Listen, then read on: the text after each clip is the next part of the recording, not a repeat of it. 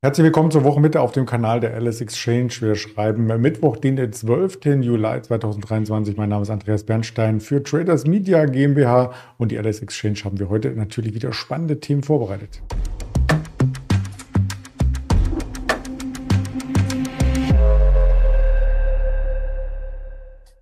Das Ganze im Interview mit unserem Händler Erdem in Düsseldorf, den schalte ich gleich zu. Zuvor der Risikohinweis, dass all das, was wir sagen, nur reine Informationsgestaltung ist, keine Handelsempfehlung, keine Anlageberatung. Und dann nehmen wir den Erdem dazu. Guten Morgen nach Düsseldorf.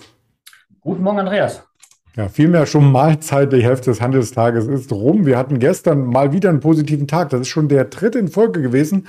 Und auch die US-Indizes waren im Plus. Dann lag es ja fast auf der Hand, dass der DAX da nochmal eine Schippe drauflegt, oder? Das ist richtig. Wir haben ja letzte Woche ja nach den Arbeitsmarktzahlen in den USA haben wir ja einen äh, richtig großen Dämpfer bekommen. Der Markt ist ja bis auf äh, fast 15.500 dann runtergegangen.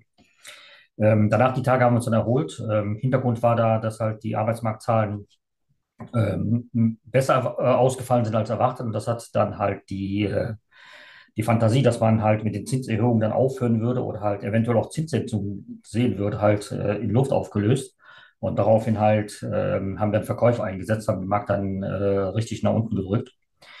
Aber die letzten Tage haben sie dann halt auch die ganzen äh, Zahlen, die dann halt auch reingekommen sind, haben dann, dann auch gezeigt, dass halt äh, dass die Fantasie noch nicht komplett raus ist aus dem Markt. Und äh, man hangelt sich jetzt von Zahlen und Zahlen. Und wenn man nicht weiß, was man zu tun hat, dann äh, kauft man in den Markt. Und wir sind ja jetzt gerade jetzt äh, auf Schlagdistanz zu 16.000. Wir sind ja knapp drunter bei 15.922 aktuell. Ja, und dann, äh, wir werden ja gleich noch die äh, Inflationszahlen dann mitbekommen. Es geht ja um die äh, Verbraucherpreise. Und dann werden wir mal äh, schauen, was dann der Markt aus diesen Zahlen dann machen wird. Ja, das sind so die Eckdaten und Rahmenbedingungen für den Markt, aber es gibt natürlich auch von Einzelunternehmen Schlagzeilen. Wir haben heute mal die Tops und Flops mitgebracht und da steht ganz oben ähm, die Zalando und die hat tatsächlich im Gleichschritt mit Amazon jetzt äh, Zähne gezeigt und sich gegen ein EU-Urteil gewehrt. Genau, die EU hat ja äh, ein neues Gesetz äh, versucht ja zu, ja, zu erlassen, ist ja noch nicht so äh, spruchreif, ist ja noch nicht durch. Es geht ja darum, dass halt äh, Unternehmen, die halt groß genug sind, systemrelevant sind in dem Falle, als äh, Großhändler, als Internethändler, dann halt ähm, aufs, ihre Geschäfte dann dementsprechend absichern und, ähm, und gegebenenfalls auch äh, einschränken sollen. Es geht darum, wenn man mehr als 45 Millionen Nutzer hat, und Amazon hat sich dagegen gewehrt, hat dann gesagt, das wäre halt kein, äh, kein Großunternehmen im klassischen Sinne, weil die halt ja auch nur Einzelhandel betreiben würden und halt mit ihren, äh, ihren äh, Privatkunden in Verbindung treten würden. Die haben sich dann eher verglichen mit halt äh, Einzelhändlern klassischer Natur. Das wären zum Beispiel die ganzen äh, Supermarktbetreiber und haben dann äh, dagegen auch geklagt. Und Zalando hat aber schon vor einem Monat dagegen geklagt. Es geht ja darum, dass man dann auch ähm, dann in einen Topf geschmissen wird mit ähm, großen Unternehmen aus der Internetbranche, wie zum Beispiel TikTok oder Google oder halt auch Wikipedia. Und dieses äh, neue Gesetz, das über digitale Dienste äh, soll dann halt Bezug nehmen auf mehr Risikomanagement äh, und auf Transparenz und dagegen wehrt man sich dagegen. Ja, und das zeigt sich im Aktienkurs, dass dieses Wären dagegen sehr gut ankommt bei den Anlegern und Anlegerinnen. Der Kurs über 10% im Plus und auf Sicht für mittelfristigen Zeitebene ist es aber auch nur so eine kleine Gegenreaktion bisher, oder? Das ist richtig. Ähm, wir haben ja schon gesehen, dass die Zalando-Aktie ja damals, äh, als es die ganzen Corona-Lockdowns gab und die äh, Menschen halt keine anderen Möglichkeiten hatten, an Waren zu kommen, und das alles über Internet gemacht haben, hat ja Zalando einen äh, richtig schönen Sprung gemacht, ist äh, über die 100-Euro-Marke dann gegangen. Und nachdem halt diese ganzen Corona-Beschränkungen mehr oder weniger dann aufgeweicht und dann zum Schluss dann komplett weggefallen sind, ist die ja dann äh, runtergefallen bis auf 20 Euro knapp. Und dann haben sich dann wieder nach oben bewegt, waren dann wieder etwas, etwas mehr als äh, 40 Euro wert und dann sind halt wieder Richtung Süden abgedreht. Ja, und heute sind wir halt äh, knapp 11 Prozent im Plus gerade bei der Zalando. Wir haben die aktuell jetzt bei 28,82, das sind 11,6 Prozent sogar. Ähm, das hängt zum einen mit diesem Gerichtsurteil zusammen, aber zum anderen hängt es auch damit zusammen, dass halt ein, äh, ein Mitbewerber heute Zahlen vorgelegt hat. darüber werden wir gleich auch noch sprechen. Ich werde es jetzt nicht mal vorwegnehmen. Und die Zahlen, wir haben es schon im Bild. Äh, die Zahlen waren natürlich bombastisch und darauf, äh, daraufhin hat die Zalando-Aktie auch natürlich äh, die ganze Bewegung nach oben dann mitgemacht. Und es waren auch in letzter Zeit ja auch sehr viele Shortseller unterwegs in der Zalando und man geht jetzt davon aus, dass sie halt äh, die Reißleine gezogen haben und dann die Aktie zurückgekauft haben, um die Position zu schließen. Und ja, das Ergebnis haben wir jetzt 11,6 Prozent im Plus und äh, bei 28,82 immer noch die Aktie. Genau, ich hatte schon das Bild gehalten, die Aktie, über die wir auch noch sprechen wollen, die About You, 30 Prozent plus, aber auch da eher eine Gegenreaktion bisher. Das ist auch eher eine Gegenreaktion, genau. Wenn man sich den langfristigen Chart anschaut, ist äh, About You ähm, natürlich, äh, ist für die Anleger, die halt vom ersten Tag an dabei sind, damals gezeichnet haben, die äh, About You ist ja 2021 ähm, an die Börse gegangen. Da war der Ausgabekurs bei 23 Euro. Der erste Kurs war bei der 25,60 Euro und danach ist er mehr oder weniger kont äh, kontinuierlich nur gefallen. Und heute haben wir einen Plus von ähm, knapp 31 Prozent jetzt bei uns auf der äh, LSX-Seite. Das ist ein Plus von 1,38 Euro, 1,39 Euro fast bei der Aktie. Das ist natürlich ein, ein sehr gutes, äh, gewichtiges Wort. Ähm, aber View stand ja die ganze Zeit ja mehr oder weniger im Schatten von Zalando, sei es von der Größe her, sei es auch von der Bekanntheit her ähm, ist ja äh, im Jahre 2014 als ein Tochterunternehmen von Otto gegründet worden und hat sich dann auch im Internet äh, äh, Modehändler, Bekleidungsdienstleister dann halt dann, äh, dann halt sich halt einen Namen gemacht. Aber wie gesagt, halt wurde halt immer so als jetzt kleinerer Konkurrent von ähm, von Zalando wahrgenommen und war dann bis jetzt auch defizitär. Ja, und heute haben sie halt die Zahlen bekannt gegeben und die haben ja zum ersten Mal einen Quartalsgewinn äh, erwirtschaftet. Ja, und daraufhin ist die Aktie natürlich äh, jetzt auch von Anfang an dann nach oben gegangen und ähm, die hält sich immer noch oben. Wir bewegen uns mehr oder weniger äh, in, in Schlagweite des Tages hoch. Also das heißt, ähm, da ist ziemlich viel Druck, was dann äh, die Aktie nach oben treibt.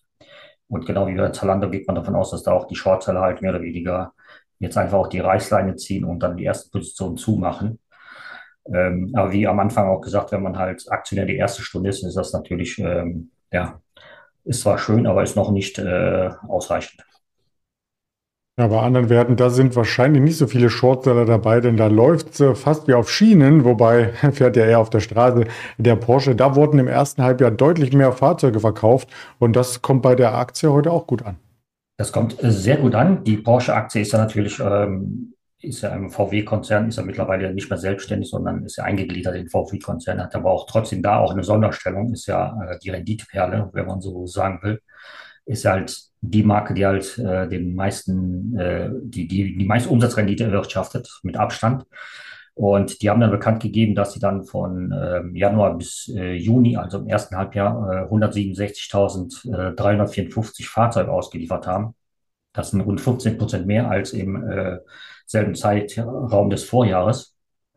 Und wenn man sich mal so den Produktmix mal anschaut, was sie dann da alles äh, in diesen Zahlen damit drin ist, dann sieht man, dass es halt immer noch sehr gefragt sind die SUVs. Man sieht zum Beispiel, dass halt äh, der, der kleinere SUV von Porsche, der Macan, der hat einen äh, Plus von 26 Prozent gehabt. Der Cayenne hat einen Plus von 12 Prozent. Das, äh, das, klassische Modell der 911 hat einen Plus von 21 Prozent. Und man, man sieht, dass, dass die klassischen Modelle auch mitgefragt werden mit den SUVs. Und das Einzige, was da halt so als Wermutstropfen dahin kommt, das einzige voll elektronische Modell, was die haben, der Titan, ähm, hat ein Minus von 5%, aber das wurde jetzt damit begründet, dass halt, äh, dass halt die Lieferketten gestört waren, dass die Teile nicht bekommen äh, haben, zum Beispiel, dass auch die Chips äh, gefehlt haben. Und ähm, man sieht schon daraus, also die, Automobil die Automobilwelt ist ja auch in zwei geteilt. Das heißt, alles, was Luxus ist im oberen Preissegment, ist, das läuft.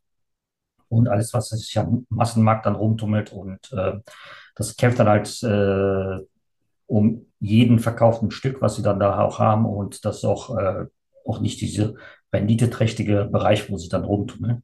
Aber davon ist Porsche nicht berührt und ähm, die Aktie hat dann jetzt ein, also wir haben ja zwei Porsches momentan ja äh, an der Börse. Wir haben einmal die Porsche Automobil Holding und die ist jetzt gerade bei 53,17 Euro und wir haben auch die Porsche Automobile und die ist ja noch nicht so lange dabei. Die ist erst im September letzten Jahres an die, an, äh, an die Börse gegangen. Und die ist, ich mal kurz mal ganz schnell äh, raussuchen. So, dann haben wir die Aktie jetzt auch bei 113 gerade. Und man sieht, dass da auch ähm, die Zahlen halt äh, wahrgenommen worden sind, aber man äh, hat das auch mehr oder weniger so erwartet und deswegen ist auch die große Bewegung ausgeblieben. Ja, genau von der ist auch die Ergebnisentwicklung hier dargestellt. Die Margen sollen noch mal ein bisschen unter Druck äh, kommen, aber die Umsätze sollen weiter anziehen, insbesondere auch, weil die Technik ja voranschreitet. Ähm, zum Beispiel, das habe ich gefunden mit Fahrzeugfunktionen und Apple CarPlay, kann man sich jetzt auch die Sitzheizung gemütlicher einstellen. Genau. Also mittlerweile geht das ja dahin, dass man ja das Auto ja vernetzt mit allen möglichen, äh, ja, mit allen möglichen Variationen halt. Und äh, Apple ist natürlich auch ein ziemlich großer Player. Man will natürlich mit seinem, über sein Handy dann auch ähm, im Auto nicht nur Musik hören, sondern auch andere Funktionalitäten auch dann eventuell dann mit bedienen. Und da äh, spielt Porsche ganz, ganz vorne mit und äh, versuchen halt auch dementsprechend ihre Kundschaft, die dann auch sehr äh, technikaffin ist, dann auch zu bedienen. Und ich denke mal, das ist halt der nächste Schritt, dass man dann nicht nur ähm, ein voll vernetztes Fahrzeug hat, sondern dass man auch über sein Handy dann halt auch auf sein Fahrzeug dann zurückgreifen kann und eventuell halt irgendwelche Einstellungen vorab schon nehmen kann, bevor man ins Auto steigt. Sprich zum Beispiel ein, eine Standheizung wäre da zum Beispiel, was mir so spontan einfallen würde oder halt, keine Ahnung, die Klimaanlage schon mal einschalten. Das sind halt alles so Funktionen, die werden jetzt äh, von Porsche dann über diese äh, Apple, Apples CarPlay äh, wird dann halt mit integriert. Wie weit das jetzt dann kommt, ist natürlich jetzt auch äh, momentan erstmal ja äh, Spekulation, weil das ja noch nicht äh, ausgeliefert worden ist. Aber das denke mal, in ein paar Monaten oder im halben Jahr oder spätestens werden wir dann wissen, was da, äh, was, was da alles möglich ist, was alles machbar ist, was man auch alles äh, benutzen kann. Hm. Ja, und das gibt es ja bei anderen äh, Automobilen auch, dieses CarPlay. Also vielleicht äh, setzt sich das dann da auch durch. Da braucht es natürlich auch die entsprechenden Chips, um das schnell umzusetzen. Das lässt uns nochmal den Blick auf Infineon werfen. Da gibt es tatsächlich eine Hochstufung. Das ist eine von vielen, wenn man sich die Analystenratings anschaut. Die Aktie ist echt beliebt. Genau. Infineon ist heute von Jeffries äh, hochgestuft worden. Die haben den Kursziel von 28 auf 40 Euro dann äh, hochgehoben was in meinen Augen keine große Kunst war. Die Aktie hat gestern geschlossen bei 36,55. Also da war man schon kurz, äh, kurz davor in, äh, in Schlagdistanz, würde man sagen. Ähm, trotzdem hat die Aktie heute eine äh, schöne Bewegung oben gemacht. Wir sind jetzt knapp 3% im Plus. Bei 37,58 ist die Aktie. Und man hat auch die Empfehlung äh, von Underperform auf Hold Hold hochgenommen. Und Jeffries hat auch die komplette äh, Chip-Branch äh, dann hochgestuft. Dann ist zum Beispiel so ein, so ein Extron oder SD Micro oder ASML. Alles, was nicht nur Chips dann liefert, sondern auch die äh, Komponenten, damit man Chips herstellen kann, die Maschinen liefert. Und die gehen jetzt davon aus, dass man der nächste Aufschwung äh, jetzt äh, beginnt. So ist die Überschrift dieser Analyse und dass man halt in den nächsten zwei Jahren damit rechnet, dass die Branche dann halt überdurchschnittlich sich entwickeln wird und da Infineon sich da auch ja sehr gut positioniert hat, auch sehr viele Automobilhersteller noch liefert. Und künstliche Intelligenz spielt ja jetzt mittlerweile auch äh, eine sehr große Rolle bei den äh, Technikunternehmen, speziell bei den Chipherstellern. Ist das natürlich auch äh, gerechtfertigt, dass dieser Aufschlag dann äh, stattfindet. Und ja, wie gesagt, wenn man sich mal anschaut, wo die Infineon damals, als sie an die Börse gekommen sind und wo die halt vor 20 Jahren dann mal gestanden haben, ist natürlich eine sehr, sehr gute Bewegung, eine sehr schöne Bewegung.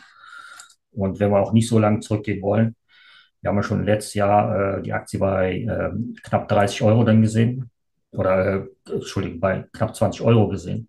Und wenn man da den Mut hatte, da einzusteigen, hat man jetzt schon knapp einen Verdoppler und denke mal, dass da auch ähm, noch sehr viel äh, Optimismus äh, für die Zukunft vorhanden ist. Ja, das haben wir auch bei vielen amerikanischen Werten gesehen, äh, die ähm, ja teilweise runtergeprügelt wurden letztes Jahr. Wir bringen nochmal die Meta-Plattforms hier mit rein. Die war unter 100 zu erhalten und jetzt bei 271 ist schon eine grandiose Performance und da macht Mark Zuckerberg scheinbar momentan alles richtig. Also nicht nur die Datenbrille, sondern auch der Twitter-Klon, der gestartet ist mit 30 Millionen Nutzern in den USA, der läuft richtig gut an. Das läuft sehr gut an. Man hat ja äh, geschafft, innerhalb von fünf Tagen 100 Millionen Nutzer dann auf, ähm, auf diesen, ja, sag mal, Twitter-Rivalen oder Twitter-Klon, je nachdem, wie man es nennen will, äh, draufzuziehen. Ähm, Meta ist ja äh, vor einem Jahr, knapp einem Jahr, ist ja mehr oder weniger richtig schön unter die Räder gekommen, weil die äh, damals ja diesen Metaverse entwickeln wollten mit dieser Datenbrille und das ist dann halt nicht so gut angekommen. Da waren halt die, die Kosten sind dann mehr oder weniger erstmal aus dem Ruder gelaufen, dann hat man dagegen gesteuert, hat äh, Mitarbeiter ent entlassen, hat dann ein paar Projekte dann halt, wo man sich dann nicht so viel äh, Hoffnung gemacht hat, dann wieder zugemacht. Aber jetzt scheinbar mit diesem äh, mit diesem Twitter-Klon dann halt an Trades, nennt sich das auch übrigens, äh, hat man wohl ein, ja, ein Produkt jetzt an den Markt äh, gebracht, was halt auch sehr viel erwartet haben. Twitter war ja, was halt Nachrichtendienste ging, hochwertige Nachrichtendienste ging, war ja halt der Platzhirsch, bis halt die Übernahme von Elon Musk dann stattgefunden hat für 44 Milliarden. Und seitdem ist halt eine sehr, sehr große Unruhe reingekommen. Man hat dann Kunden, Nutzer und Mitarbeiter mehr oder weniger regelrecht vergrault, vom Kopf gestoßen und auch Werbekunden hat man ja mehr oder weniger äh, vor Kopf gestoßen und äh, die Nutzerzahlen sind halt, die wurden am Anfang eingegeben bei 230 Millionen, dann hat man nur noch bei 206 gelegen und mittlerweile gibt man gar keine Nutzerzahlen mehr raus. Das wird dann auch nur noch äh, per Stichproben von irgendwelchen Analysefirmen dann halt dann auch hochgerechnet. Und wenn man jetzt schaffen sollte, äh, wenn Meta jetzt das schaffen sollte, was die jetzt gemacht haben, das hat Trades ja mit äh, Instagram ja äh, vernetzt und da konnte man ja auch direkt seine Nutzer ja mit rübernehmen. Ich denke mal, dass da auch äh, ein sehr großer Hebel dann drin steht, dass man dann auch irgendwann mal anfangen wird, dann richtig schön Geld zu verdienen und dass äh, die Aktie dann noch mehr dann nach oben treiben könnte. Es gibt da zum Beispiel eine Analyse, die dann gesagt hat, wenn man dann schaffen würde, halt 200 Millionen Nutzer da drauf zu bringen, und dementsprechend Werbung zu schalten, dass man noch dann profitabel wäre und dann auch Geld verdienen würde. Ob es jetzt so ist, ist momentan noch äh, sehr früh zu sagen, weil die, äh, weil die, wie gesagt, das Produkt ist erst letzten Donnerstag an den Markt gekommen, aber nicht in Europa, ähm, weil wir dann auch immer noch wie bei Amazon und auch bei Zalando halt in diesem digitalen Akt dann äh, immer noch abwarten will, wie da dann äh, die letztendlich dann das ausgeht. Aber wenn dieser Erfolg sich einstellen sollte, dann wird man, äh, denke ich mal, an europäischen Märkten auch nicht dran vorbeikommen und dann muss es auch hier einführen. Ich bin auch sehr gespannt, ob äh, man daraus viel Geld äh, generieren kann, denn Twitter hatte ja viele Jahre das Problem, gar kein Geld zu verdienen mit Kurznachrichten. Aber ja, mittlerweile gibt es ja auch dort verifizierte Accounts. Ich glaube 16,99 im Monat, dann kriegt man ein blaues Häkchen und kann äh, da sich quasi von Spam relativ freikaufen. Lass es mich mal so formulieren. Weitere Unternehmen gibt es natürlich auch noch in der Berichterstattung. Wir haben in dieser Woche noch die City, Wells Fargo, dann BlackRock und die JP Morgan als Start in die Quartalsaison am Freitag. Das heißt, morgen noch mal ein bisschen ruhiger und heute, wie gesagt, die Erzeugerpreise, äh, Entschuldigung, morgen die Erzeugerpreise, heute die Verbraucherpreise sowie das Fett Beigebook am Abend und weitere Infos auf den Social Media Kanälen der Alice Exchange. Ab morgen übrigens Dirk Frischewski, einige Tage hier meine Vertretung und ich sage danke an dich, Erdem, und bis bald. Danke, Andreas. Bis bald.